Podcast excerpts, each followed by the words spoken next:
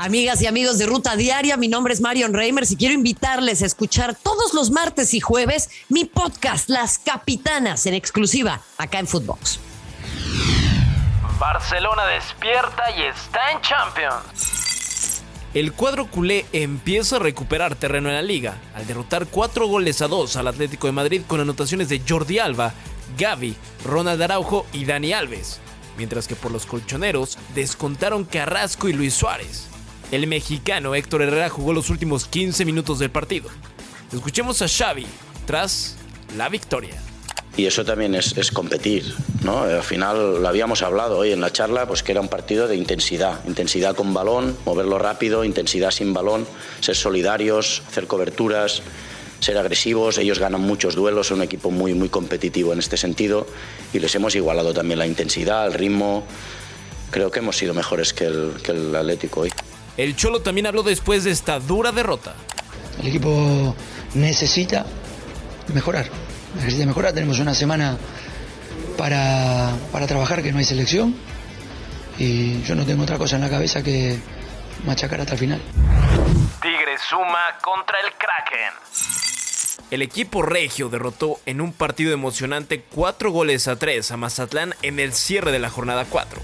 Juan Vigón hizo dos anotaciones para los locales. Esto dijo Miguel Herrera después de conseguir sumar en casa.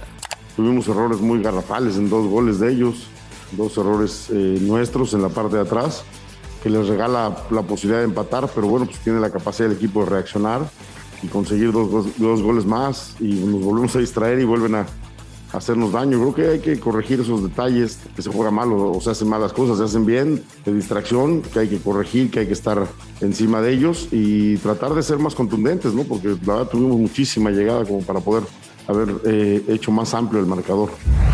El campeón no falla. Atlas sigue en estado de gracia. Esta ocasión ganando dos goles a uno al cuadro de Santos. Con este resultado, son segundos de la clasificación en México. En otros resultados, Puebla se llevó los tres puntos de la corregidora contra Querétaro y son líderes hasta ahora de la Liga MX con 10 unidades.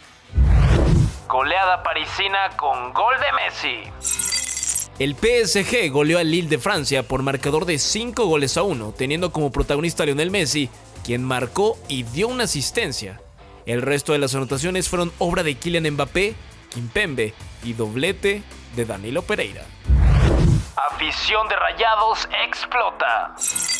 Tras el fracaso de Monterrey en el Mundial de Clubes, los seguidores del equipo que hicieron el viaje le impidieron el trayecto del autobús pidiéndole una explicación a Javier Aguirre y el resto de los jugadores. El equipo mexicano enfrentará al equipo de Al Jazeera por el quinto puesto del torneo.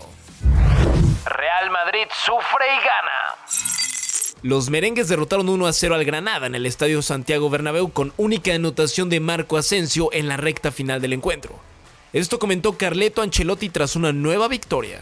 Ah, esta noche hay muy buenas noticias por los tres puntos, porque lo hemos sacado con una segunda parte muy buena. Eh, el equipo ha cumplido, los jugadores han cumplido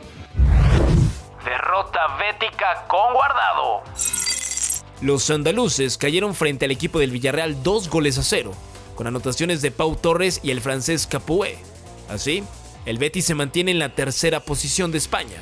Andrés fue titular y Diego Lainez se quedó en la banca. Edson y Ajax líderes de liga. Tras golear 3 a 0 al Heracles, el equipo del Ajax se mantiene en lo más alto de la Liga de los Países Bajos.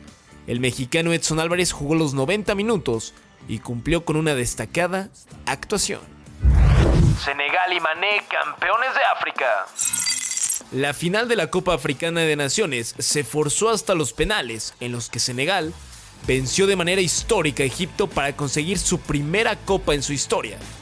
Sadio Mané falló un penal en el tiempo regular, pero marcó en la tanda de penales.